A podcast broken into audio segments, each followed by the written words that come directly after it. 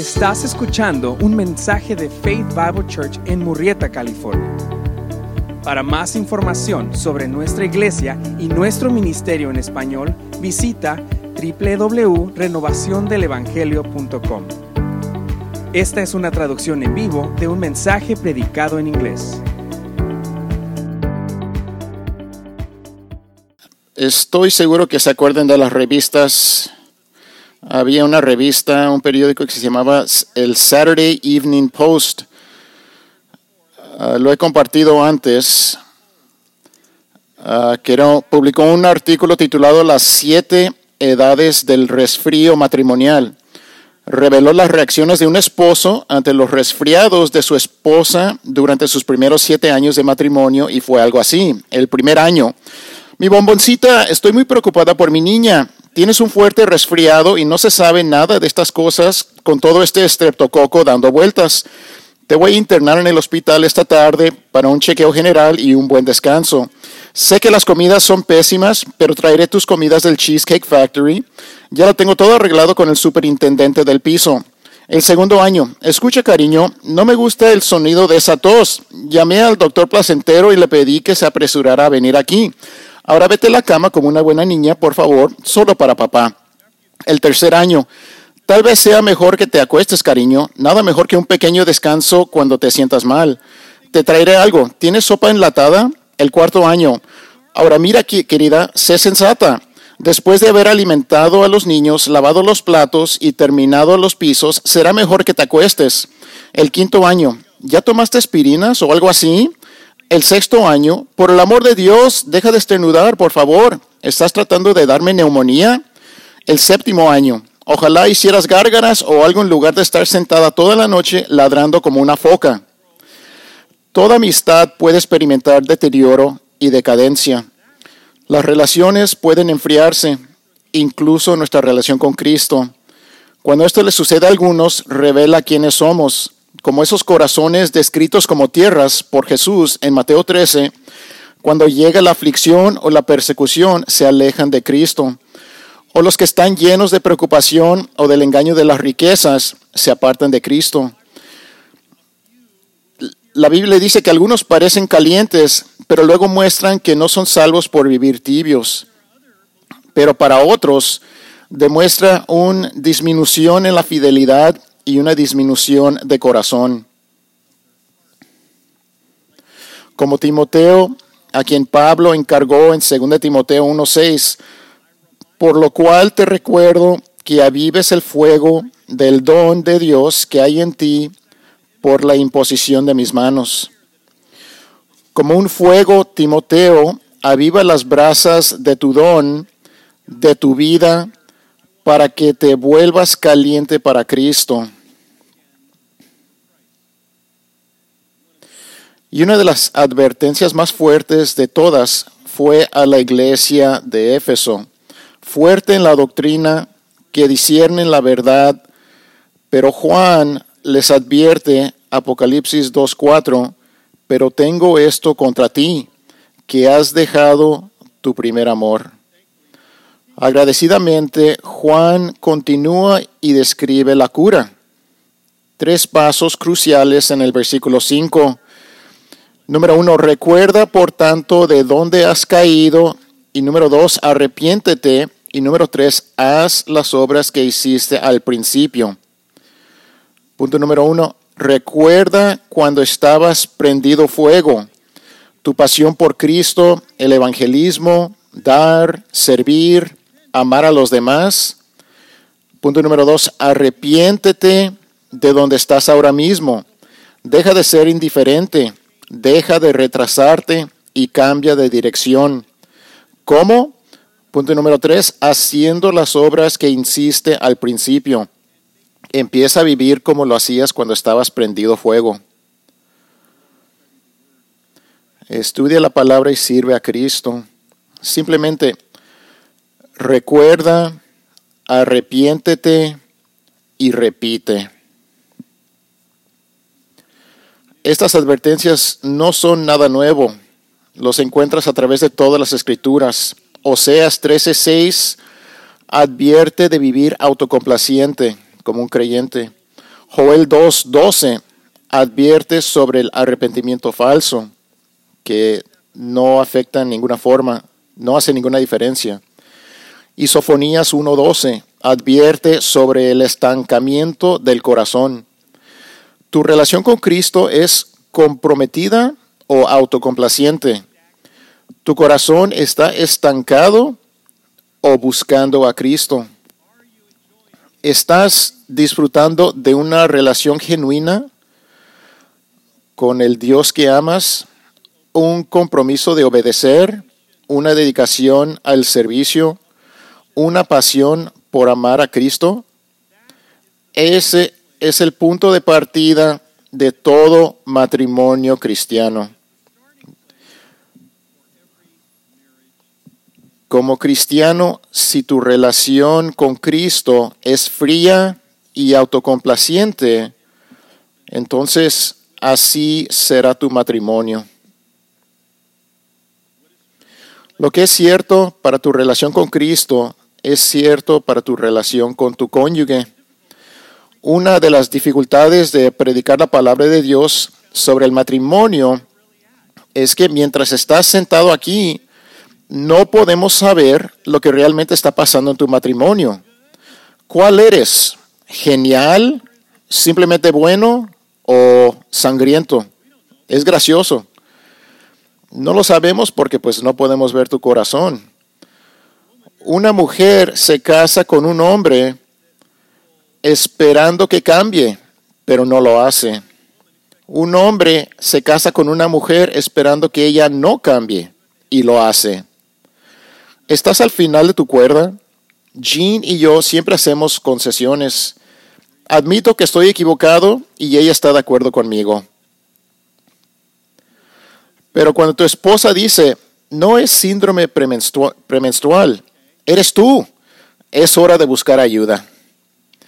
Y la misma iglesia que perdió su primer amor, Éfeso, tiene una carta en el Nuevo Testamento que puede restaurar nuestro caminar con Cristo y sanar un matrimonio dañado.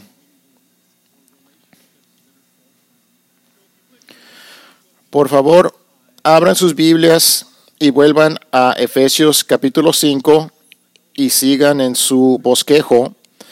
Después de mucha oración y discusión con mis compañeros ancianos, tomaremos un pequeño descanso de Gálatas para enseñar la palabra de Dios sobre el matrimonio durante cuatro o cinco semanas.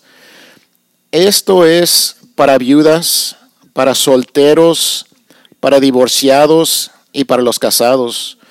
Esto es para cualquiera que primero tenga un amigo, segundo se preocupa por las personas y tercero quiere honrar a Cristo en sus relaciones. El matrimonio cristiano nos enseña cómo debemos tratar a los demás. Es posible que como cristianos empecemos a fijar nuestros ojos en la cultura y em, empezar a aplicar verdades torcidas a nuestra vida cristiana, a nuestro matrimonio, y no da resultado. El matrimonio cristiano nos enseña cómo debemos tratar a los demás. El matrimonio es una expresión de amistad y relación. Y al lado de Cristo, el, el matrimonio es la relación central, la que afecta dramáticamente a la familia, la iglesia, y es una parte importante de nuestro testimonio en este mundo. Necesitamos estudiar la palabra y aplicarlo a nuestras vidas. No debemos dejarnos llevar por lo que hace la cultura que está a nuestro alrededor. Y no solamente la cultura secular, sino que tristemente la cultura cristiana hay enseñanzas incorrectas que están dando las vueltas por todas las iglesias cristianas y desafortunadamente llega al punto de afectarnos individualmente.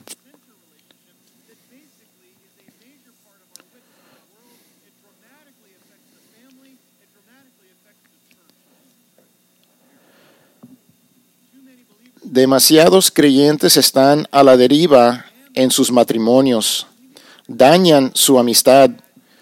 Y necesitamos entender cómo sucede eso para poder prevenirlo. Si eres de los que dicen que mi esposa y yo fuimos felices durante 20 años, luego nos conocimos, necesitas ayuda. Leamos este pasaje conocido de Efesios 5, versículos 22 al 33. Luego descubramos los principios que se encuentran en el contexto de esta carta para deshacer el daño que causamos en nuestros matrimonios. Lee en voz alta de su bosquejo Efesios 5, versículos 22 al 33. Vamos juntos. Las mujeres estén sometidas a sus propios maridos como al Señor, porque el marido es cabeza de la mujer, así como Cristo es cabeza de la iglesia, siendo Él mismo el Salvador del cuerpo. Pero así como la iglesia está sujeta a Cristo, también las mujeres deben estarlo a sus maridos en todo. Maridos, amad a vuestras mujeres, así como Cristo amó a la iglesia y se dio a sí mismo por ella, para santificarla, habiéndola purificado por el lavamiento del agua con la palabra, a fin de presentársela a sí mismo una iglesia en toda su gloria, sin que tenga mancha, ni arruga, ni cosa semejante, sino que fuera santa e inmaculada. Así también deben amar los maridos a sus mujeres como a sus propios cuerpos. El que ama a su mujer, a sí mismo se ama porque nadie aborreció jamás su propio cuerpo, sino que lo sustenta y lo cuida, así como también Cristo a la iglesia, porque somos miembros de su cuerpo. Por esto el hombre dejará a su padre y a su madre y se unirá a su mujer y los dos serán una sola carne. Grande es este misterio, pero hablo con referencia a Cristo y a la iglesia. En todo caso, cada uno de vosotros ame también a su mujer como a sí mismo y que la mujer respete a su marido. No puedes vivir Efesios 5, versículos 22 al 33, sin obedecer las verdades de Efesios capítulo 1, capítulo 2, 3, 4, 5 y 6. No se puede sacar el matrimonio del contexto de la vida cristiana o de la iglesia. No puedes arrancar este pasaje de esta carta. Así que para entenderlo, primero tenemos que entender lo que Pablo ha enseñado hasta ahora, especialmente en lo que afecta el matrimonio, la amistad y las relaciones. El matrimonio es el plan de Dios. Es perfecto en su plan. Es entre un hombre y una mujer de por vida, bajo la promesa de un voto inquebrantable a Dios delante de testigos y sellado por la unidad de la intimidad sexual. Vuelve a Efesios capítulo 1 y mira la declaración clara de Dios en Efesios capítulo 1. Y voy a resaltar ciertos versículos que muestren lo fundamental que son eh, a esta enseñanza y a nuestras vidas y nuestro camino con Cristo. Efesios 1:5, Él nos predestinó para adopción como hijos para sí mediante Jesucristo, conforme al beneplácito de su voluntad. Versículo 9, el misterio de su voluntad. Versículo 11, el consejo de su voluntad. Dios tiene una voluntad soberana y esta voluntad soberana debe cumplir su gloria. Efesios 1.6 dice, para alabanza de la gloria de su gracia. Dios ama su propia gloria y hará todo lo necesario para que se cumpla. Versículo 12, para alabanza de su gloria. Su alabanza soberana va a lograr su gloria. Versículo 14, para alabanza de su gloria. Dios tiene una voluntad soberana y su plan cumplirá su gloria. Cuando le damos gloria a Dios, estamos mostrando su carácter para que otros lo puedan ver. Para glorificar a Dios, dice que estamos mostrando, exhibiendo a Dios y su gloria. Dios tiene una voluntad, soberana y su plan cumplirá su gloria. Todo en la vida es para la gloria de Dios.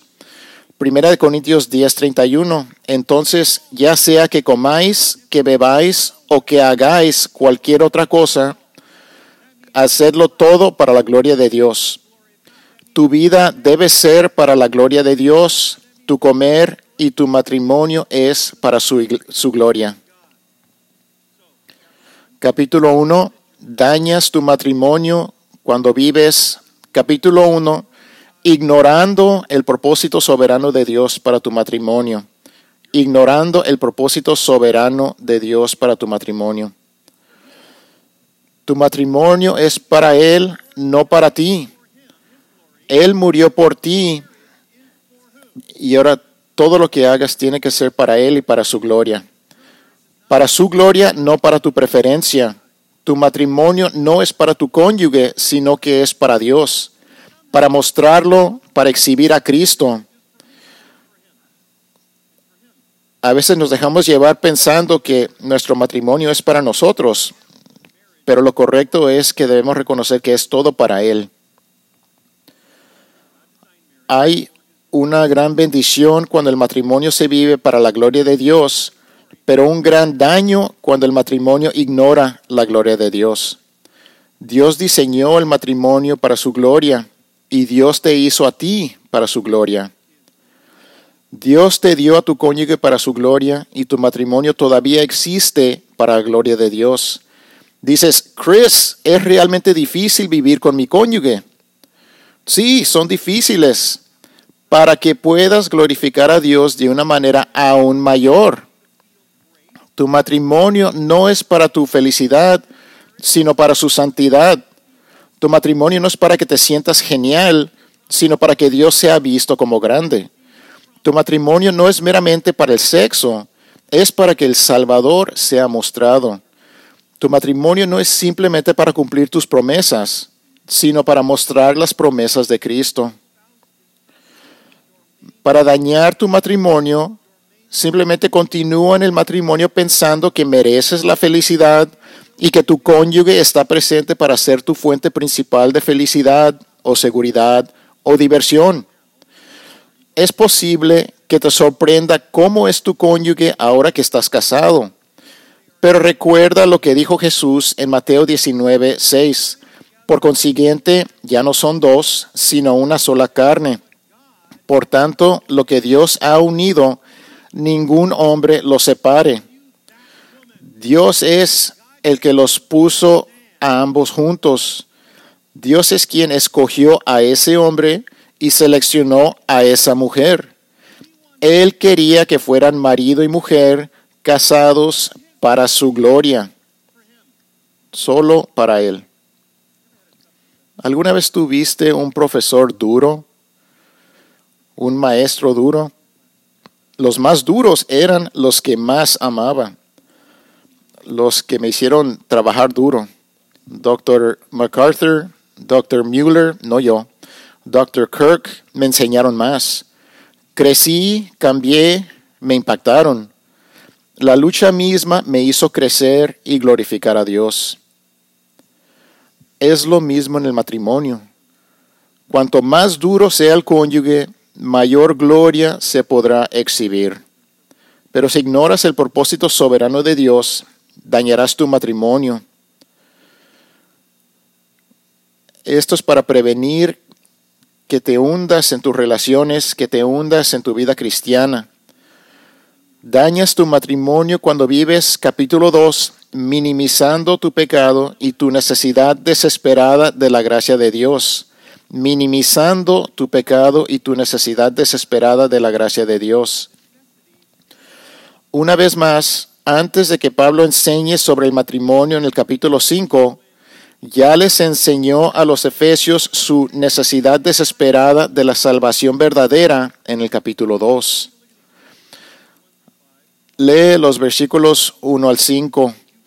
E, y Él os dio vida a vosotros que estabais muertos en vuestros delitos y pecados, en los cuales anduvisteis en otro tiempo según la corriente de este mundo, conforme al príncipe de la potestad del aire, el espíritu que ahora opera en los hijos de desobediencia, entre los cuales también todos nosotros en otro tiempo vivíamos en las pasiones de nuestra carne, satisfaciendo los deseos de la carne y de la mente, y éramos por naturaleza hijos de ira, lo mismo que los demás. Pero Dios, que es rico en misericordia, por causa del gran amor con que nos amó, aun cuando estábamos muertos en nuestros delitos, nos dio vida juntamente con Cristo.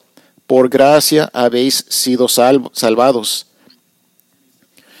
Para poder disfrutar de una relación con Dios en el capítulo Dios y un matrimonio bíblico en el capítulo 5, primero debe ser transformado de muerto a vivo, resucitado. Estabas muerto en tus pecados, totalmente conformado a este mundo caído, completamente de acuerdo con Satanás, totalmente en la carne, en el pecado, con una naturaleza corrupta que no puede hacer nada más que rebelarse contra la voluntad de Dios. Debido a eso, no puedes y no disfrutarás del diseño perfecto de Dios para el matrimonio a menos que el esposo y la esposa sean ambos transformados por la salvación en Cristo. Estabas muerto y debes ser vivificado.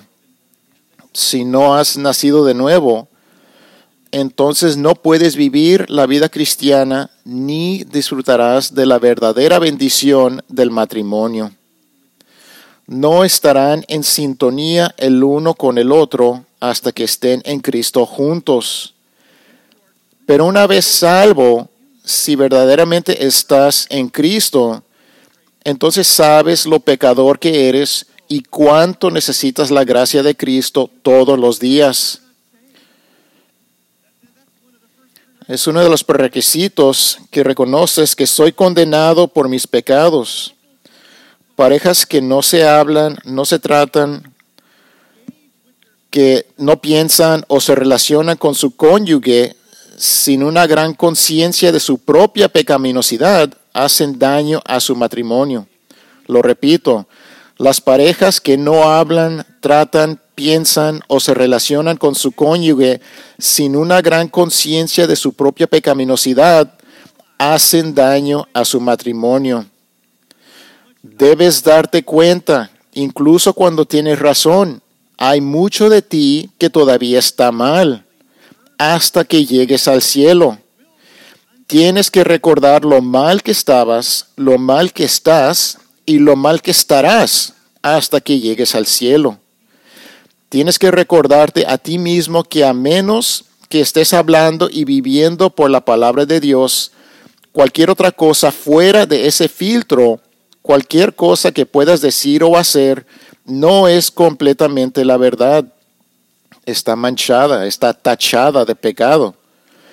No debes minimizar tu pecaminosidad y tu necesidad de la gracia de Dios. No puedes empezar a pensar que puedes confiar en ti mismo. Recuerda Proverbios 3:5. Confía en el Señor con todo tu corazón y no te apoyes en tu propio entendimiento. Dilo, no te apoyes en tu propio entendimiento. No empieces a pensar que te comprendes a ti mismo o que comprendes completamente a tu cónyuge. Necesitas una gran dosis de humildad, dependencia y quebrantamiento para que el matrimonio funcione para la gloria de Dios.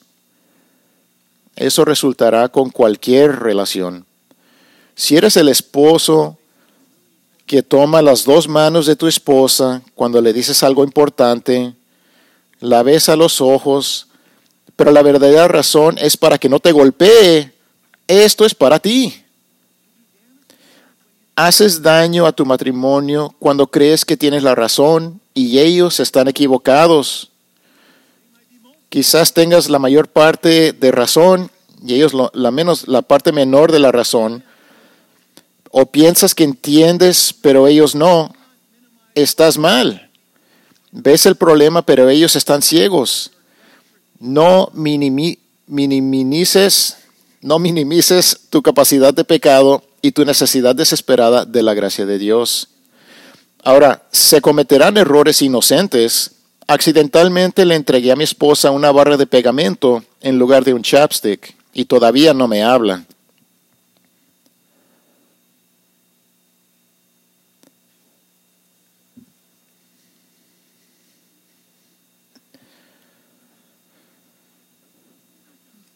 Necesitas la gracia de Dios para ser salvo y necesitas la gracia de Dios para vivir cada día. ¿Pueden decir amén a eso? Y necesitas hablar por, vivir por y ser humilde por la gracia de Dios diariamente para que tu matrimonio funcione a la manera de Dios para su gloria y para tu bien. Dañas tu matrimonio cuando vives, capítulo 3, pasando por alto el increíble amor de Dios para llenar tu vida. Pasando por alto el increíble amor de Dios para llenar tu vida. No puedes vivir el capítulo 5 de Efesios sobre el matrimonio a menos que estés viviendo el capítulo 3 de Efesios. Este capítulo trata sobre cómo los judíos y los gentiles son uno en Cristo. Y amigos, si los judíos y los gentiles pueden ser uno en Cristo, entonces también pueden serlo una esposa y un esposo. De hecho, el capítulo 3 celebra cómo las riquezas de la gloria de Dios te fortalecerán y su amor satisfará tu mayor necesidad, llenará tu agujero más profundo, resolverá tu pasado más difícil, enfrentará tu prueba más dura y aliviará tu decepción más profunda. Las parejas dañan sus matrimonios cuando buscan en su cónyuge la satisfacción de sus necesidades más profundas. Las parejas lastiman sus matrimonios con expectativas de sus cónyuges que solo Dios puede llenar. ¿Qué enseña Pablo que Dios hará por un cristiano? Lee Efesios 3, versículos 16 al 19 despacio, porque es tan rico. Que os conceda conforme a las riquezas de su gloria, ser fortalecidos con poder por su espíritu en el hombre interior, de manera que Cristo more por la fe en vuestros corazones y que arraigados y cimentados en amor seáis capaces de comprender con todos los santos cuál es la anchura, la longitud, la altura y la profundidad, y de conocer el amor de Cristo que sobrepasa el conocimiento, para que seáis llenos hasta la medida de toda la plenitud de Dios. Dices, Chris, ¿por qué no experimento eso? Porque no estás buscando a Cristo primero. No oras, no estudias la palabra, no tienes comunión con los santos, no disipulas y no esperas que el Señor te llene de su plenitud. No meditas en su amor hasta el punto donde experimentas su amor. No dependes de Él para que sea tu satisfacción. No buscas primero a Cristo, por lo que buscas y esperas que ese amor profundo, plenitud y fortaleza provengan de un cónyuge o un grupo de amigos o algo más. Nuestra cultura se está metiendo en el cristianismo y esa pantalla, esos juegos de video, tu teléfono te está distrayendo de Cristo. No es malo en sí mismos, sino que está tomando el lugar de Cristo. Es muy sencillo en primera de Juan. Si amas al mundo, el amor del Padre no está en ti. Y ahí es donde hay muchos creyentes están, están distraídos con las cosas del mundo y no saben cómo mantener o cultivar una relación con Dios o con otras personas. Las relaciones se están disminuyendo, se están desvaneciendo de nuestra cultura.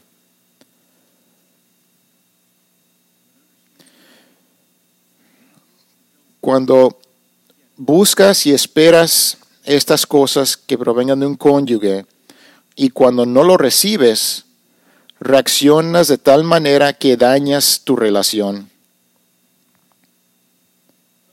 Si alguien comiera dulces todos los días, y eso es todo lo que comieran, nunca apreciarían el sabor increíble de un bistec, un sándwich, un burrito, una musacá, un pollo tailandés o un shish kebab.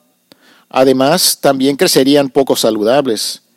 Las, parejas hacen daño a su matrimonio al buscar dulces de su cónyuge, cuando lo que necesitan es carne de Dios, la sustancia del amor, plenitud y fuerza. La fuente de felicidad, alegría y amor no es tu cónyuge, es Dios mismo.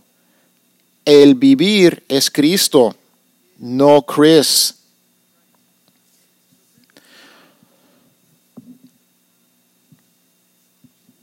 El vivir es Jesús, no Jean, mi esposa. El vivir es el Salvador, no tu cónyuge. El vivir es el Mesías, no tu pareja.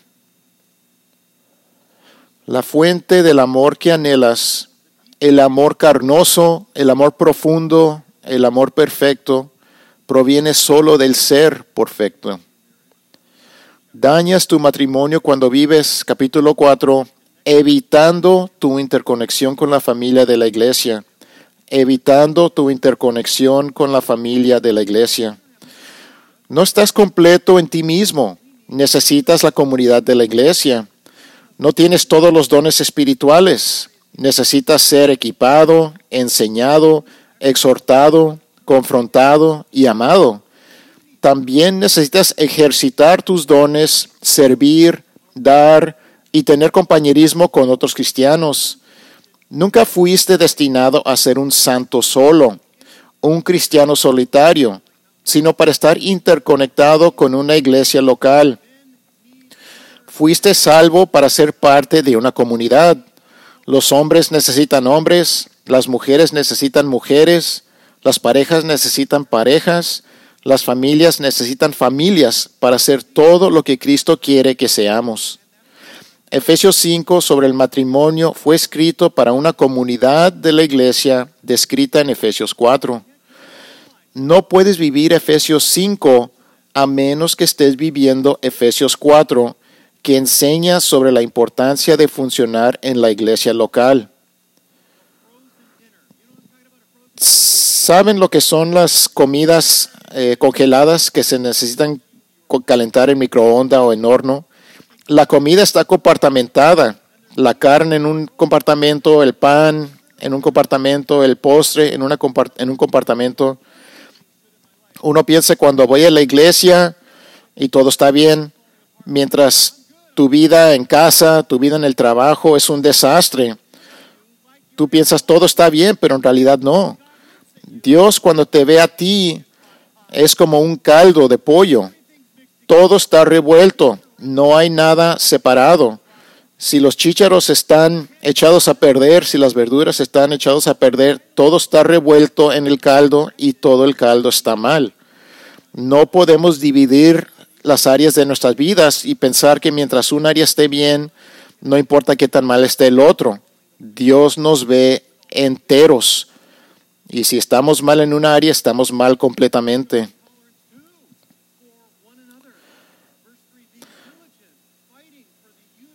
lee estos versículos seleccionados de Efesios 4, eh, los primeros son versículos 1 al 3, que viváis de una manera digna de la vocación con que habéis sido llamados, con toda humildad y mansedumbre, con paciencia, soportándoos, soportándoos unos a otros en amor, esforzándoos por preservar la unidad del Espíritu en el vínculo de la paz. Efesios 4, versículos 11 y 12. Y él dio a algunos el ser, pastores y maestros, a fin de capacitar a los santos para la obra del ministerio, para edificación del cuerpo de Cristo. Efesios 4, versículos 15 y 16. Crezcamos en todos los aspectos en aquel, conforme al funcionamiento adecuado de cada miembro, produce el crecimiento del cuerpo para su propia edificación en amor. Esposo, esposa, cada uno de ustedes necesita ser sumergido en la iglesia local para que Efesios 5 sobre el matrimonio funcione de la manera que Dios diseñó. Tú y yo tenemos una necesidad desesperada de la sabiduría sobre cómo amar a nuestro cónyuge, cómo ser el esposo o la esposa que Dios quiere que seamos. Obtenemos esa sabiduría de la palabra de Dios y descubrimos cómo implementar la palabra de Dios a través de las personas en la iglesia. ¿Podría la Biblia ser más clara? Tito capítulo 2 versículos 3 y 4. Asimismo, las ancianas deben, versículo 4, enseñar o capacitar a las jóvenes a hacer qué? Amar a sus maridos Necesitas capacitación, aliento y discipulado del cuerpo de la iglesia en nuestros matrimonios. Uno de los errores más dañinos que comete una pareja son parejas que no sirven en la iglesia, no tienen ningún compañerismo real en curso, solo visitas aleatorias, no reciben ninguna inversión personal en sus vidas y no reciben orientación en su matrimonio del cuerpo de la iglesia. Acabo de demostrar que la gente de tu iglesia local debe impactar o influir personalmente en tu matrimonio. ¿Qué vas a hacer? Deja el capítulo 5 para la próxima semana y mira cómo dañas tu matrimonio cuando vives. Capítulo 6, elevando a tus hijos por encima de tu matrimonio. Elevando a tus hijos por encima de tu matrimonio. observa una verdad obvia. El matrimonio se enseña claramente en el capítulo 5, versículos 22 al 33, seguido por tres versículos sobre los hijos, luego un versículo sobre los padres que son responsables de criar a esos hijos en capítulo 6, versículo 4. ¿Qué enseña Pablo a los padres? Efesios 6, 4 y vosotros, padres, no provoquéis a ira a vuestros hijos, sino criadlos en la disciplina e instrucción del Señor. Tu matrimonio y tu hogar se dañan cuando las parejas aman a sus hijos más de lo que se aman entre sí. También hay daño cuando los hombres no toman la iniciativa en la crianza de los hijos, sino que se la dejan a sus esposas Recuerda que la crianza no es educar a tus hijos, la crianza es disipular a tus hijos. Pablo pone la responsabilidad de disipular o criar a los hijos directamente a los hombres, los padres. Recuerda, Efesios 6:4 no está hablando con los padres. Pablo usa a los padres en el versículo 1. Y Pablo no está hablando con las madres y los padres. Pablo usa esos términos en el versículo 2. La Biblia ordena a los padres a discipular a sus hijos, a tomar la iniciativa con la disciplina e instrucción, corrección y contenido, castigo y sabiduría. El daño se hace cuando los esposos son pasivos y las mamás son agresivas. El daño se hace cuando las parejas no dejan ir a sus hijos de dejar y unir el daño se hace cuando las esposas aman a sus hijos, aman a sus hijos más de lo que aman a su esposo. El daño se hace cuando el esposo y la esposa viven para sí mismos, uno para el otro o para sus hijos, pero no para Cristo primero. La familia primero por encima de Cristo primero. El daño se hace cuando los padres no disfrutan de sus hijos y no se divierten en familia. El daño se hace cuando criticas o te quejas de tu cónyuge frente a los niños. El daño se hace cuando estás hablando por teléfono cuando tu cónyuge o tus hijos te están hablando. Tu matrimonio y tu hogar se dañan cuando las parejas aman a sus hijos más de lo que se aman entre sí. Tenemos que dejar de hacer daño a nuestros matrimonios al estar, capítulo 1, ignorando el propósito soberano de Dios para tu matrimonio Capítulo 2, minimizando tu pecado y tu necesidad desesperada de la gracia de Dios. Capítulo 3, pasando por alto el increíble amor de Dios para llenar tu vida. Capítulo 4, evitando tu interconexión con la familia de la iglesia.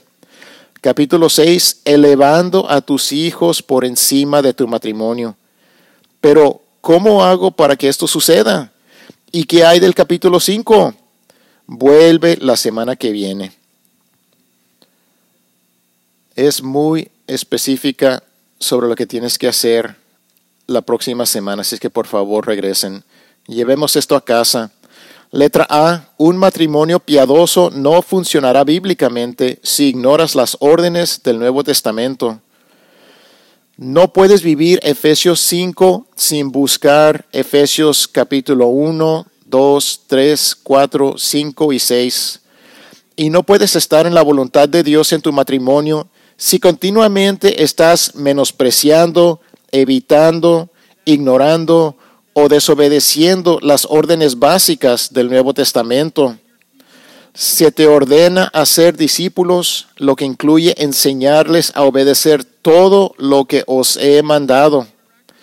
Debes usar tus dones en el ministerio, tener compañerismo con más de 40 unos con otros, dar sacrificialmente, compartir el Evangelio, orar por los santos, etc. Luego, en el matrimonio, debes apreciar a tu cónyuge, practicar la unidad, es decir, finanzas compartidas, pasatiempos compartidos, corazones compartidos, escucha profunda e intimidad física regular. Además, estás llamado a servir a Cristo, mostrar a Cristo y compartir a Cristo como creyente y como pareja. El daño ocurre si no sigues a Cristo a través de la obediencia regular a su palabra. No perfecto, pero progresivo. No exactitud, pero tampoco excusas. Uno dice, ay, tengo mucho de qué preocuparme. No, no hagas excusas por tus desobediencias. No hagas excusas por no seguir a Cristo. El matrimonio como Cristo solo puede vivirse en el contexto de seguir a Cristo como tu amo. Él es el amo y tú eres el esclavo. Para experimentar el poder, la gracia y el amor de Cristo en el matrimonio, te sometes a Cristo como Señor.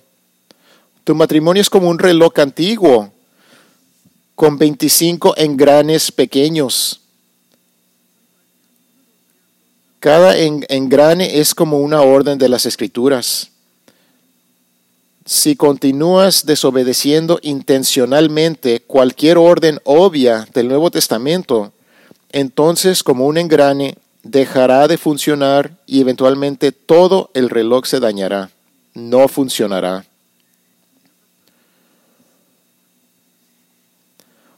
Uno como creyente no podemos seguir a Cristo perfectamente, sino progresivamente. Tenemos el deseo de seguirlo y necesitamos su propia ayuda para que lo podamos hacer. No disfrutarás de las bendiciones de Cristo en el matrimonio cuando el resto de tu vida es desobediente a la Escritura o incluso meramente ignorando su palabra en cualquier área. Cuando seguimos a Cristo en el matrimonio, significa que seguimos a Cristo en todo. Letra B. Un matrimonio piadoso no funcionará bíblicamente cuando un cónyuge espera a que su pareja obedezca la Biblia. Primera de Pedro 3, versículos 1 al 7, dice que no esperes a que obedezcan. Tú obedece la palabra de Dios Versículo 1. Asimismo vosotras, mujeres, estad sujetas a vuestros maridos, de modo que si alguno de ellos son desobedientes a la palabra, puedan ser ganados sin palabra alguna por la conducta de sus mujeres. Versículo 7. Y vosotros, maridos, igualmente convivid de manera comprensiva con vuestras mujeres. Sirves a Cristo como Dios y amo por lo tanto, obedeces a Cristo primero en todas las cosas. Nunca esperes para obedecer a Cristo, especialmente si tienes un cónyuge difícil. Muéstrales cómo es nacer de nuevo, seguir a Cristo y conocer su poder y bendición. Letra C. Un matrimonio piadoso no funcionará bíblicamente cuando Cristo no es primero sobre la familia. Apocalipsis 2.4. Pero tengo esto contra ti, que has dejado tu primer amor. Mateo 6:33, pero buscad primero su reino y su justicia y todas estas cosas os serán añadidas. Lucas 9:23, si alguno quiere venir en pos de mí, niéguese a sí mismo, tome su cruz cada día y sígame. No puedes ser empoderado por el Espíritu en tu matrimonio a menos que Cristo sea primero en tu corazón y en tu vida. Jesús es quien diseñó el matrimonio. Solo Cristo puede hacer que el matrimonio funcione, pero no sucederá a menos que lo estés siguiendo a Él sobre tus hijos, tus padres, tus amigos, tu familia. Debes someterte a su voluntad para que puedas ver su obra en tu matrimonio. No puedes amar a la gente más que a Cristo, para que Cristo se glorifique a sí mismo en y a través de tu matrimonio. Letra D. Un matrimonio piadoso no funcionará bíblicamente a menos que sigas la palabra de Dios como un mapa.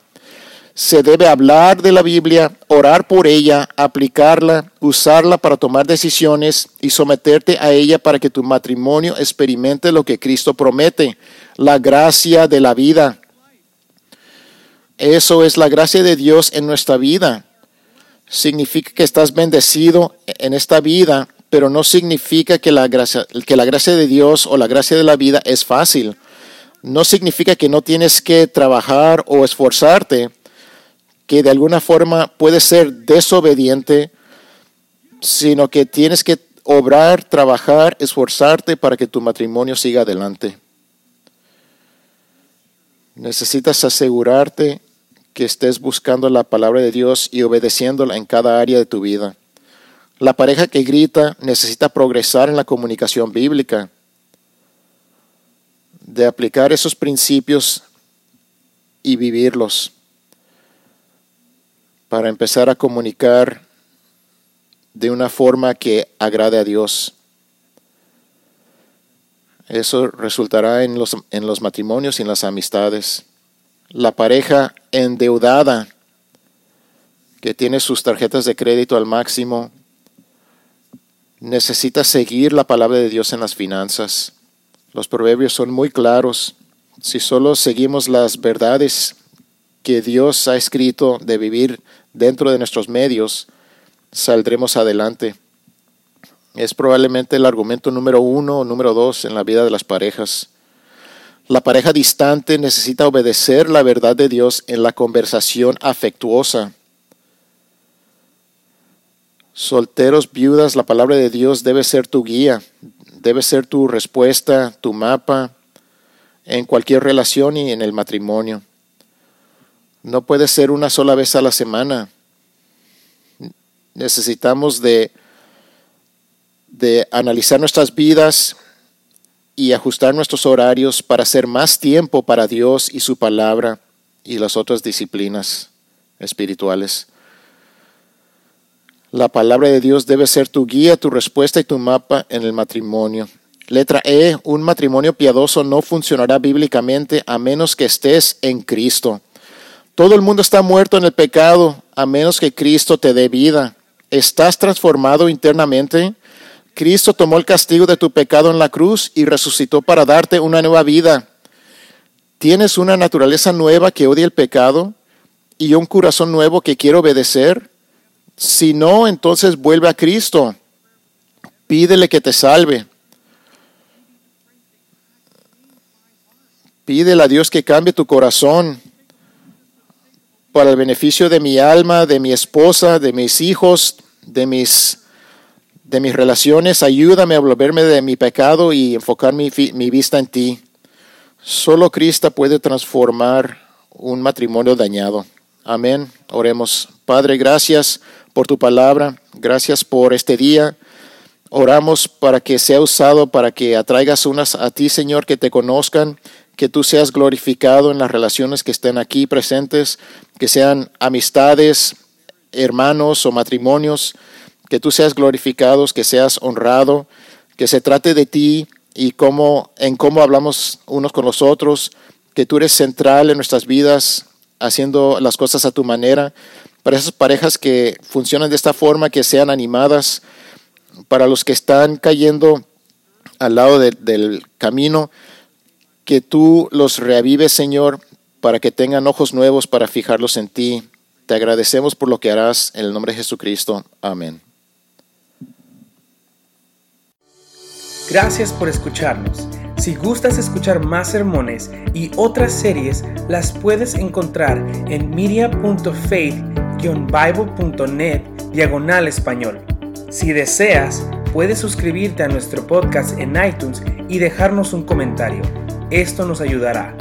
Gracias y Dios te bendiga.